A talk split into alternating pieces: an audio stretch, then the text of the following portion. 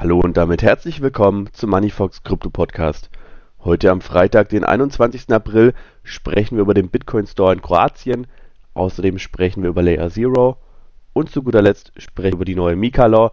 Diese ist durch und wurde gestern am 20. April verabschiedet.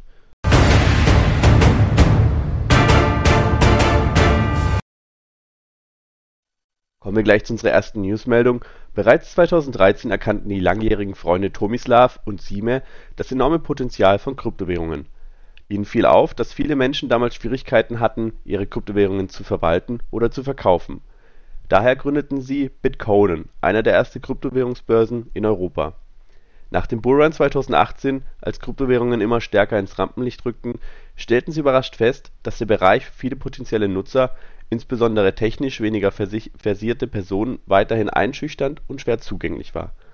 Daraufhin entwickelten sie ein neues Konzept namens The Bitcoin Store, eine einzigartige Idee, die den Komfort von Online-Börsen mit der Zugänglichkeit von stationären Geschäften verbindet. Der Bitcoin Store ist mehr als nur eine Handelsplattform. Es ist eine Bewegung, die darauf abzielt, Menschen in die Lage zu versetzen, die komplette Welt der digitalen Währungen mühelos zu erkunden indem das Unternehmen eine zugängliche und freundliche Marktidentität entwickelt, soll eine starke Gemeinschaft aufgebaut und das Vertrauen der Nutzer gewonnen werden.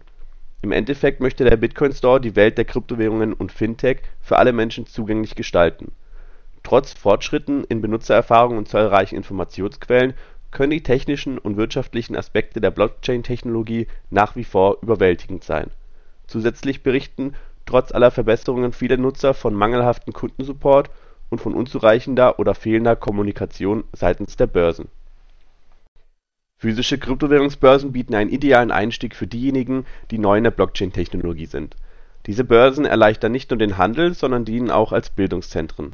Anstatt sich durch die Komplexität einer Online-Börse zu kämpfen, kann ein Nutzer von einem Börsenmitarbeiter unterstützt werden, der beim Einrichten einer digitalen Geldbörse hilft und die verschiedenen Speichermöglichkeiten für Kryptowährungen und deren Unterschiede erläutert auch regelmäßige Nutzer profitieren von der Bequemlichkeit, eine nahegelegene Filiale für direkte Unterstützung und rasche Lösung potentieller Probleme aufsuchen zu können – ein seltener Service im Online-Bereich.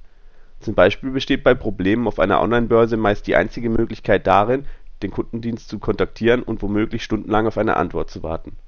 Des Weiteren vermitteln physische Kryptobörsen ihren Nutzern Vertrauen und Sicherheit vor der Durchführung von Transaktionen kann eine einfache Internetsuche bestätigen, dass die Börse ein reguliertes Unternehmen ist, das den höchsten Sicherheitsstandards entspricht. Der Bitcoin Store plant neue Funktionen wie einzigartige IBAN-Konten, physische Kreditkarten, Staking, Kredite und Darlehen einzuführen und seine Mission voranzutreiben.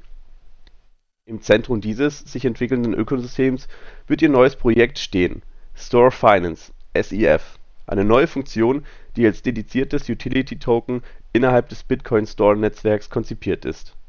Durch das Halten und Verwenden von dem SEF-Token genießen die Benutzer zahlreiche Vorteile, darunter Gebührenreduktion, Staking-Belohnungen, Cashback auf einer physischen Visa-Kreditkarte, frühzeitiger Zugang zu neuen Kryptoprojekten, Empfehlungsprogramm-Vorteile, Vorteil bei Kryptokredit und Darlehensprogrammen und die zweite Runde des Stores im Vorverkauf beginnt ja am 18. April und läuft jetzt noch bis zum 25. April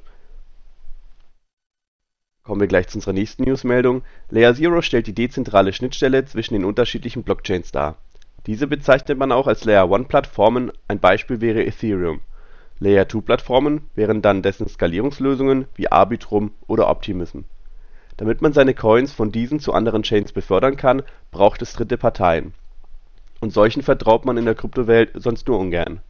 Denn für einen Transfer müssen sie Token von der einen Chain einfrieren und auf der anderen eine verpackte Version davon freigeben.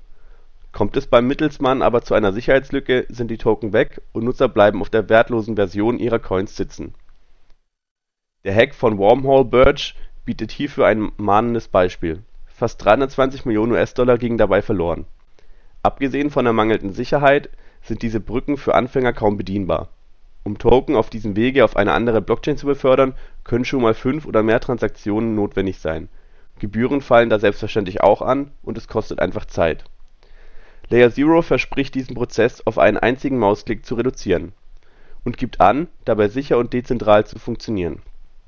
Denn das Protokoll friert keine Token ein und gibt auch keine verpackten Versionen aus. Hackern fehlt damit eine entsprechende Angriffsfläche Tatsächlich ist Layer Zero keine Blockchain, sondern vielmehr ein Nachrichtendienst zwischen den einzelnen Layer-1-Plattformen. Auf diesen befindet sich jeweils ein Endpunkt des Protokolls, das wie in eine Telefonleitung Sender und Empfänger verbindet. Layer Zero bildet somit die Grundlage für interoperable Smart Contracts. Anstatt von Chain zu Chain zu hüpfen, können Nutzer nun beispielsweise mit einer Plattform im Frontend interagieren, während der komplexe blockchain-übergreifende Transfer im Backend abgewickelt wird nicht nur die Nutzererfahrung wird dadurch erleichtert, auch die Tokenliquidität kann in einem einzigen Protokoll gebündelt werden. Einige Projekte machen sich dies auch bereits zunutze, so zum Beispiel Radiant Capital, das auf Arbitrum angesiedelt ist. Da es Layer Zero unterstützt, können User schon bald auf einer Plattformoberfläche Coins von jeder Chain einzahlen und am Lending und Borrowing teilzunehmen. Blockchain-Brücken können nun ebenfalls effizienter und sicherer operieren, wie das Beispiel Stargate Finance zeigt auch hier arbeitet man mit dem Protokoll von Layer Zero, um Token ohne Wrapping oder treuhänderische Verwahrung zu transferieren. Wer diese Plattform nutzt, hat zudem möglicherweise Chancen auf einen Airdrop. Tritt ihr hier bestenfalls unserer VIP-Lounge bei, um die perfekte Anleitung für diesen zu erhalten. Kommen wir zu unserer letzten Newsmeldung. Lange hat es gedauert, nun ist das Mammutprojekt endlich durch. Die Markets in Crypto Asset Regulation (MiCA) ist verabschiedet. Das Europäische Parlament gab am gestrigen Donnerstag, den 20. April, einen entsprechenden Entwurf grünes Licht. Damit ist der Weg frei für die Kryptoregulierung in Europa. Die Verordnung gilt für alle Mitgliedstaaten der EU und gibt der Industrie einen einheitlichen rechtlichen Rahmen vor. Das neue Regelwerk adressiert verschiedene Teilbereiche des Kryptomarktes, von Utility-Token über Stablecoins bis zur Verwahrung von Bitcoin und Co. Kryptodienstleister benötigen in Zukunft zwingend eine Lizenz, können damit im Gegenzug im gesamten EU-Raum operieren Wer die Anbieter letztlich beaufsichtigt, hängt von der Anzahl der Nutzer ab.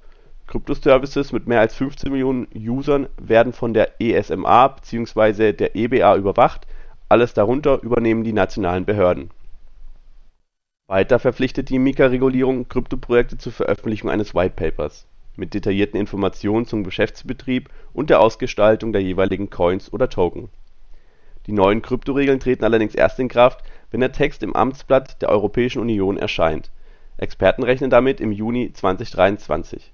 Ab da dauert der Aktivierungsprozess zwischen 12 und 18 Monate, bis die Verordnung vollends gilt. Von der MiCA ausgeschlossen sind bisher NFTs, der DeFi-Sektor sowie Staking und Lending. Im Hintergrund arbeiten die Gesetzgeber und Experten aber schon an einem Upgrade, gewissermaßen an einer MiCA 2.0. Parallel zur Kryptoverordnung ging nun auch die Geldwäscheverordnung Transfer of Funds (TFR) durch die Abstimmung. Künftig müssen Anbieter alle Transaktionen melden und ab einer Schwelle von 1.000 Euro verifizieren. Das war's mit den heutigen News. Ich wünsche euch ein schönes Wochenende